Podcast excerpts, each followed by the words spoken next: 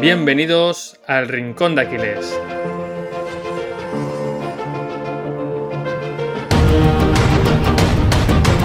Muy buenas David, ¿qué tal? Muy buenas Sergio, pues la verdad es que muy bien. ¿Tú qué tal?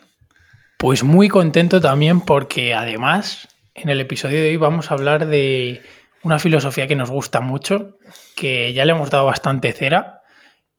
Eso es, vamos a hablar de taoísmo, no, del taoísmo no, del estoicismo.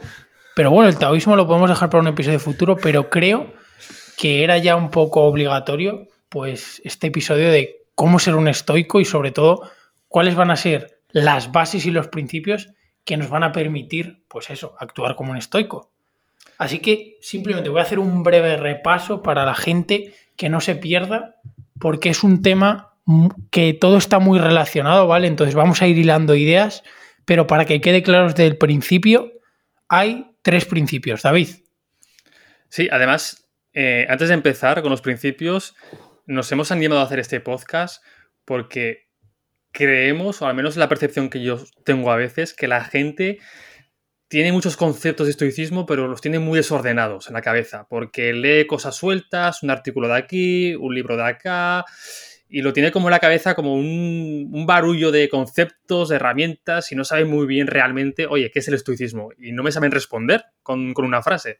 Entonces vamos a intentar hablar aquí resumidamente de qué es el estoicismo. Obviamente, el estoicismo, como cualquier filosofía, tiene cientos de matices que podríamos pegarnos horas y horas, pero sobre todo se basa en estos tres principios y si interiorizas estos tres principios estoicos, ya estás aspirando ¿no? ese ideal estoico. ¿Cuáles son estos tres principios? Pues muy fáciles, los habréis oído hablar más de una vez. El primero, la virtud. Actúa con virtud.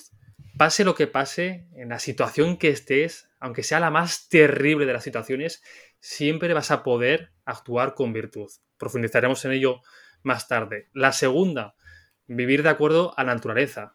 Yo la primera vez que escuché este principio pensaba que significaba, como dice Máximo Pelucci en una entrevista, ir abrazando los árboles, ¿no? Y nada más lejos de la realidad. Se basa en actuar con razón. La naturaleza humana. ¿Qué nos diferencia de los animales? Que el ser humano usa la razón. Y el tercer y último principio, que este es el más conocido, el más famoso, y que Picteto hablaba mucho de él, es la famosa dicotomía de control. Céntrate en lo que está bajo tu control y no le prestes atención ni energía a lo que no está bajo tu control, porque es una pérdida absoluta de tiempo. Pues vale, si te parece, David, voy a empezar por el punto uno, que es actuar con virtud. Vale, antes de nada, eh, hay que entender que el objetivo del estoicismo, o uno de los principales objetivos, ¿vale? Es alcanzar la felicidad. Pero hay que tener también muchísimo cuidado con la definición de felicidad porque en la sociedad de hoy en día entendemos la felicidad pues como, yo qué sé, estar con nuestra pareja tomando un mojito en las Bahamas al sol, sin trabajo y sin hacer nada. Y los estoicos eran más partidarios de la definición de eudaimonia. Me gustaría matizarte una cosa y es que para que la gente lo comprenda, ¿no? El ejemplo que tú has puesto ahora sería momentos de felicidad espontánea. Eso es. Tú puedes tener una vida. felicidad, placer. Claro, tú puedes tener una vida infeliz y frustrada, pero no por ello puedes dejar de tener esos picos de placer o felicidad. El estoicismo, como cualquier otra filosofía, se basa en conseguir esa filosofía, esa felicidad, perdón, continuada en el tiempo, ese estado de tranquilidad. Eso de ataraxia. Sí. Y básicamente eso es, la felicidad al final es ese estado de calma y de ataraxia, pero esa definición de eudaimonia también hace referencia a esa mejor versión de uno mismo. La, una traducción más adecuada sería el florecimiento de una persona.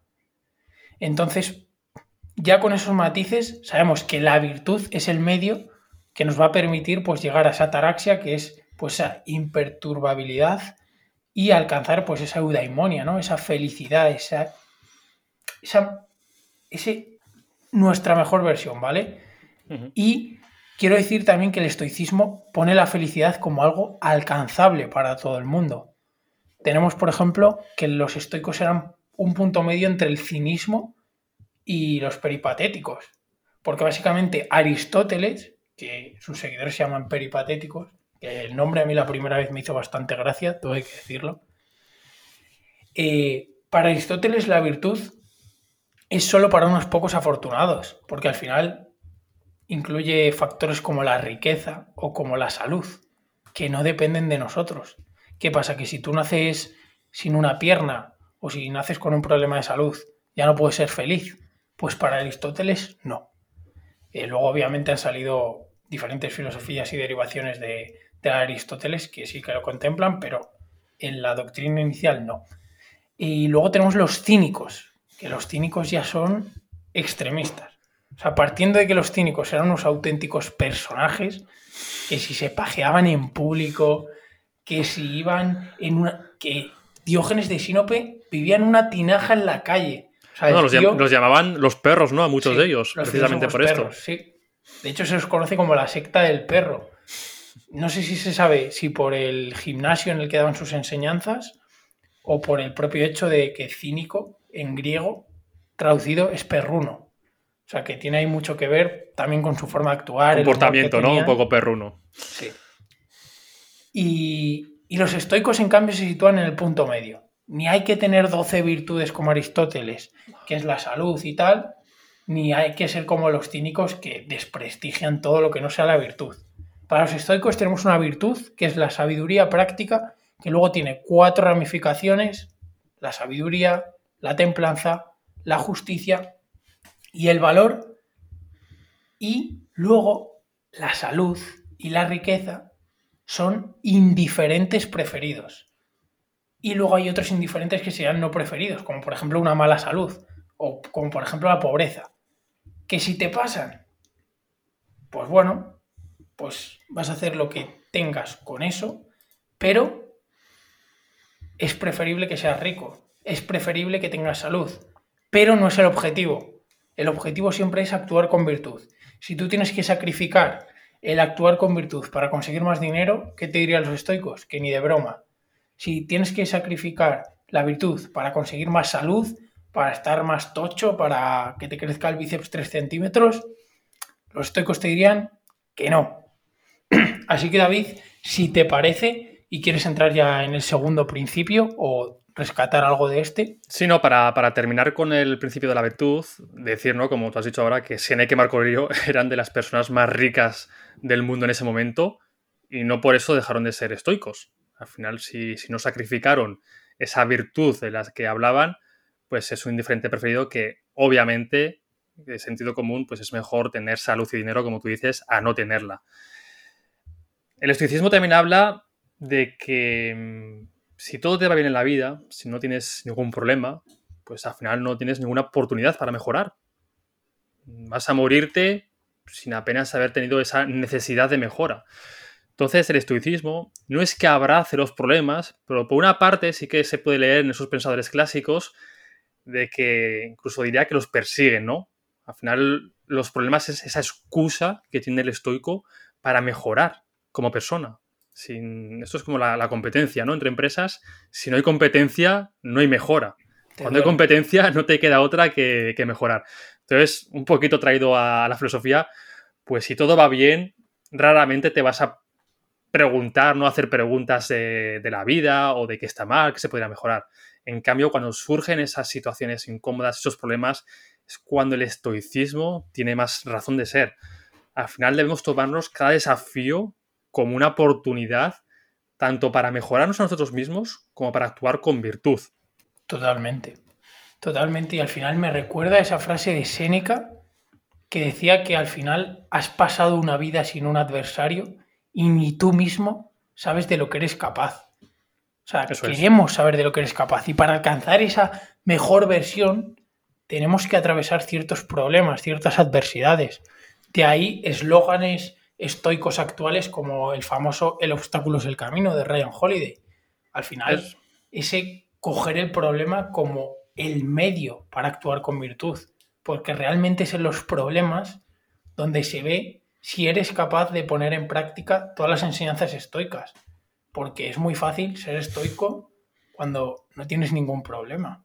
Pero luego tienes a tíos como Epícteto, que era un esclavo y que hay una historia que le estaban retorciendo la pierna y el tío ahí impasible diciendo, si sigues retorciéndome la parte.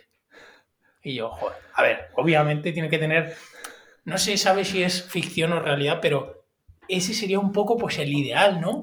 De decir, intentar que seas tú realmente el que controla, no, no que controla, no me gusta la palabra controlar, sino que gestiona tus emociones y que alcanza esa ataraxia, esa imperturbabilidad, que al final seas tú y no el, las circunstancias externas ni el resto las que tengan control sobre ti, sobre tus emociones. Sobre todo, para terminar ya con este principio, la reflexión que debemos hacernos es que pase lo que pase, estemos donde estemos, aunque la situación sea la peor posible, siempre, y lo que nunca nos va a poder arrebatar nadie, es el actuar con virtud, con sabiduría, con valor, con justicia y con templanza. Pase lo que pase.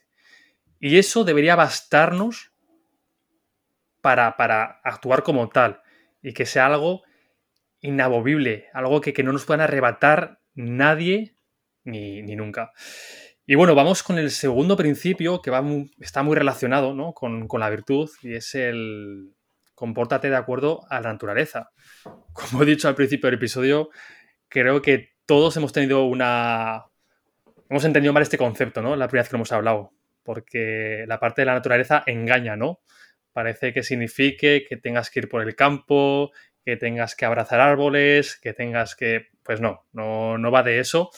La frase completa, ¿no? para que la entendamos mejor, sería compórtate de acuerdo a la naturaleza humana.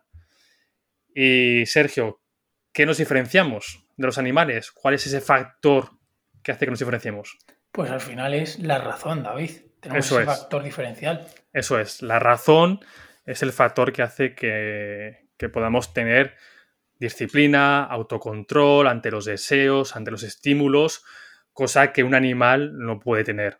Entonces, el estoicismo nos, nos aconsejaba, ¿no? De que todas las acciones que tomáramos, todos nuestros pensamientos y comportamientos, se rigiesen por este uso de la razón, ¿no? Como, un filtro, para que me entendáis. Al final, cuando tengamos una, una situación, que nos provoque una reacción como ira, como enfado, como deseo, como lujuria. Si tú te comportas y reaccionas instantáneamente, ¿qué te diferencia de comportarte como un chimpancé o como un perro? En cambio, si tú te paras y reflexionas unos segundos sobre lo que está pasando y actúas con razón, y aquí va unido al primer principio, y con virtud, entonces sí que estás comportándote como un ser humano, de acuerdo a tu naturaleza.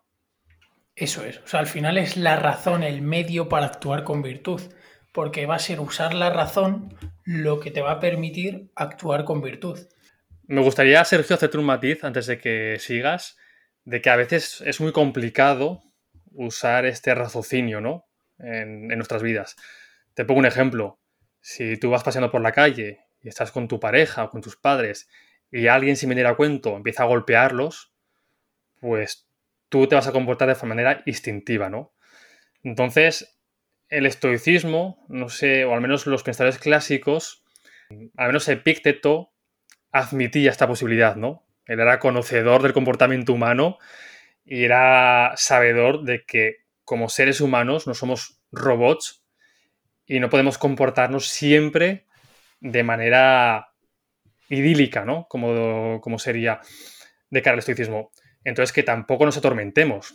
Hay situaciones en la vida que es completamente imposible o muy difícil, y muy pocas personas son capaces de hacerlo, de pararse a reflexionar para, ver la situación y ver qué acción, qué reacción es la mejor por nuestra parte. Hay veces que, que, como seres humanos, pues el instinto nos gana esa batalla y no podemos hacer nada. Pero eso no quita con que la mayoría de veces sí que podamos pararnos a reflexionar sobre qué está pasando y cuál es la mejor reacción por nuestra parte para comportarnos sin perder nunca la, virtud.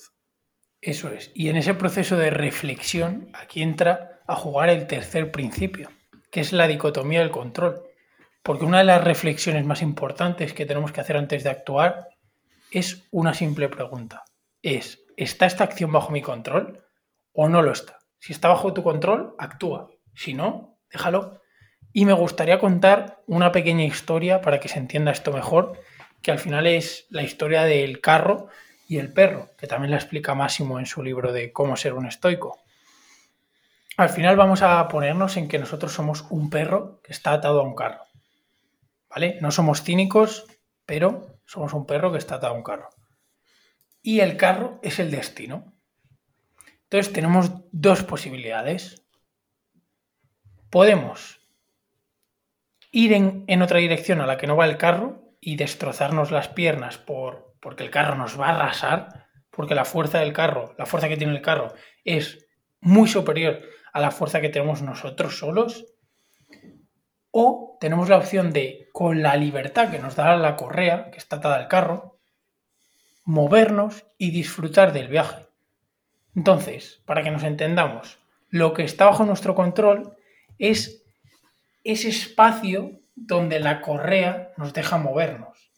Y la virtud estoica, la sabiduría práctica, nos va a permitir diferenciar qué es lo que nos permite hacer esa correa y qué no.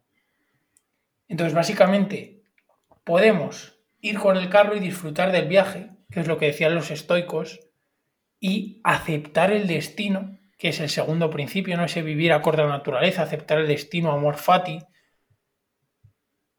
y como vemos, es un círculo de las tres cosas. O sea, al final espero que no sea muy lioso, ¿vale? Pero tenemos actuar con virtud, el primer principio. Pero para actuar con virtud, ¿qué necesitamos? La razón, segundo principio. ¿Y la razón qué es lo que nos permite? Diferenciar lo que está bajo nuestro control de lo que no. Dicotomía del control. Y en eso que está bajo nuestro control aplicamos la virtud. Entonces, como un círculo. No sé si he liado mucho a la audiencia. David, ¿tú qué opinas? Yo creo que ha quedado bastante claro. A mí es una historia que me encanta porque es muy sencilla, pero nos sirve para todo. Vale, David, ¿y qué te parece ya, para cerrar un poco este episodio, cada uno eh, proponer un pequeño ejercicio donde podamos poner en práctica estos tres principios, ¿vale? Voy a empezar yo porque se me acaba de ocurrir.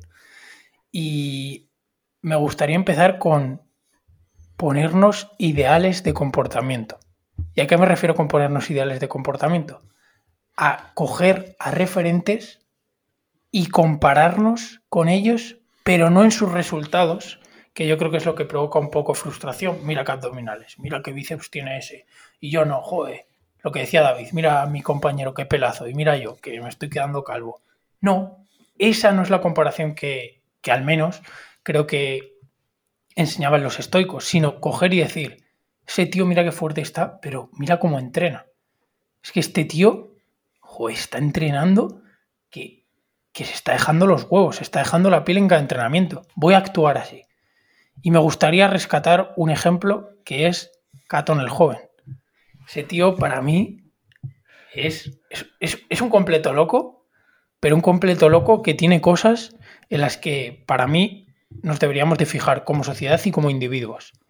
Un tío que por sus ideales, por sus ideales, porque él creía en la República de Roma, ¿vale? Nos situamos en la República de Roma justo vamos, está el triunvirato, está ahí César luchando para, ya convertirse en dictador y tenemos eh, a un gran opositor que es Catón el Joven, que el tío creía en la república, creía en la libertad del pueblo y a full con ello.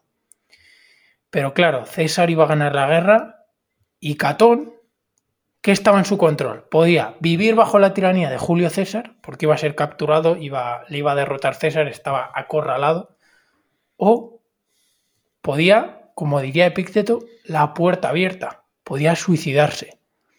¿Y el tío qué hizo? Se arrancó las tripas. Se arrancó las tripas.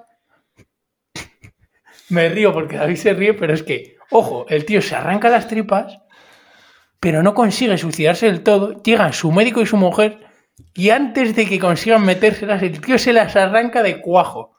Y volvemos a que, como la historia de Epícteto, tendrá algo de ficción y tendrá algo de ideal. Pero el comportamiento de Catón, por ejemplo, era ejemplo para el propio Séneca, que lo escribía en las cartas a Lucilio. De, oye, compárate con esta persona, encuentra una persona contra la que aspirar tus ideales. Y para Séneca era Catón.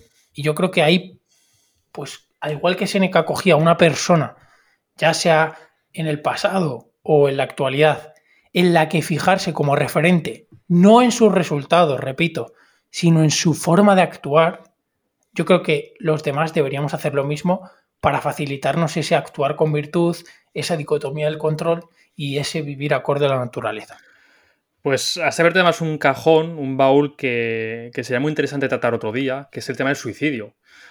Casi no se habla en ninguna parte ¿no? del suicidio, es como un poco un tema tabú. Y el estoicismo, de hecho, habla mucho del suicidio. Y tú lo has hablado, ¿no? Como decía Piteto, esa, esa ventana, esa puerta abierta, ¿no? Em, cuando el suicidio estaba justificado, ¿no? Eh, de manera ética y moral, y cuando no. Otro día hablaremos, hablaremos de ello. Y, también acabar con que la gente tampoco se, frustre y se compare con personas como Catón el joven. Porque lo más probable es que gente como Catón, como Epicteto, sean uno de cada, y que también tenían fallos. Esto es importante tenerlo exacto, en cuenta. Exacto. Al final también, pues como todos estos referentes están muy diarizados, pero nosotros no conocíamos su día a día, ni, los vicios que, tuviesen, que tendrían alguno. Aún así, eran personas con unos valores y una firmeza mm, muy, muy por encima de la media, que muy pocas personas están dispuestas a, a llegar, porque al final el estoicismo, recordemos que se basa en la repetición. Igual que tú vas al gimnasio, vas a entrenar y no vas un día y ya está, y ya te olvidas, y ya eres atleta o eres fitness, el estoicismo se trata de repetir día tras día esas acciones que nos van a acercar al ideal. Entonces, quedaros con esto. Hemos hablado de los tres principios básicos del estoicismo. En futuros episodios hablaremos de herramientas mucho más prácticas que, podemos usar en nuestro día a día, desde que nos levantamos hasta que nos acostamos. Y se trata de estas herramientas, de estas acciones, repetirlas a diario, tanto pensamientos como acciones, porque de nada sirve comportarnos de manera virtuosa una vez y ya está. No, no, somos más estoicos ni menos estoicos por eso. Se trata de ser conscientes de, lo que nos aleja de este ideal e intentar mejorarlo día tras día. Yo acabo con, con una reflexión que tenía Lucio Seneca y hablaba de que no te vayas a la cama, no te acuestes sin hacerte tres preguntas. ¿Qué he hecho bien hoy? ¿Qué he hecho mal hoy? ¿Y qué podría haber hecho mejor? Estas tres preguntas te van a dar una capacidad de conciencia increíble, porque muchos de nosotros nos vamos a dormir con piloto automático puesto y ni siquiera somos conscientes de qué ha pasado durante el día, de qué hemos hecho, porque vamos con el piloto automático, no reflexionamos. En cambio, de esta manera vamos a interiorizar, oye, ¿qué hemos hecho bien? Oye, pues esto la verdad que, que estoy orgulloso ¿no? de cómo me he comportado ante esta situación, que igual no era la mejor esta situación quizás lo podría hecho mejor, lo podría hecho de otra forma. Y aquí reaccioné de manera impulsiva, de manera instintiva, ¿no? Quizás lo mejor hubiese sido, pues, pararme a analizar la situación y, hacerlo de esta manera. Entonces, al día siguiente, cuando se repita esa acción, quizás, y lo ideal sería que actuemos un poquito mejor que la última vez. Como decía Seneca, me he equivocado, pero no pasa nada. La siguiente vez intentaré hacerlo mejor, porque recordemos que somos seres humanos y no podemos, como, como seres humanos, no podemos arrebatarnos las emociones de nosotros mismos, solo podemos aprender a gestionarlas. Entonces el estoicismo se trata de esa mejora continua, ¿no? Que también se basa en la filosofía Kaizen. Ese día tras día ser un poquito mejor, un poquito mejor y acercarnos a nuestro yo ideal para, conseguir esa taraxia, esa, esa felicidad. Eso es. Yo no tengo nada más que añadir, David, simplemente repetición consciente, reflexionar y siempre tener un ideal en mente para saber lo que queremos y qué es a lo que queremos llegar, siendo conscientes de que somos humanos y vamos a fallar, pero repitiéndonos día a día para ir un poquito más cerca de ese ideal. Así que yo creo que, bueno, volveremos a tratar el estoicismo, eso sin ninguna duda. Como ha dicho David, queda pendiente eh, pues ese episodio de herramientas y simplemente eh, comentar que si quieres entrarte los primeros en saber cuándo sale este episodio de las herramientas, puedes seguirnos en nuestro Instagram arroba erda.podcast. Despedirme también avisando de que ayer hicimos una encuesta en, en Instagram sobre si la gente prefería herramientas, que hablaremos de ellas, y productividad personal. Y bueno, ganó por mayoría la productividad personal, así que este domingo sacaremos un podcast hablando sobre productividad personal, sobre herramientas, sobre cómo tú y yo nos acercamos a esta, a este concepto de productividad. Así que cualquier tema relacionado que queréis que toquemos en el episodio, mandarnos un mensaje por, Instagram, mandarnos un correo que también lo tenéis puesto en, Instagram y, haremos todo lo posible para hablar de ello, ¿vale? Eso es. Venga, Adiós. Adiós.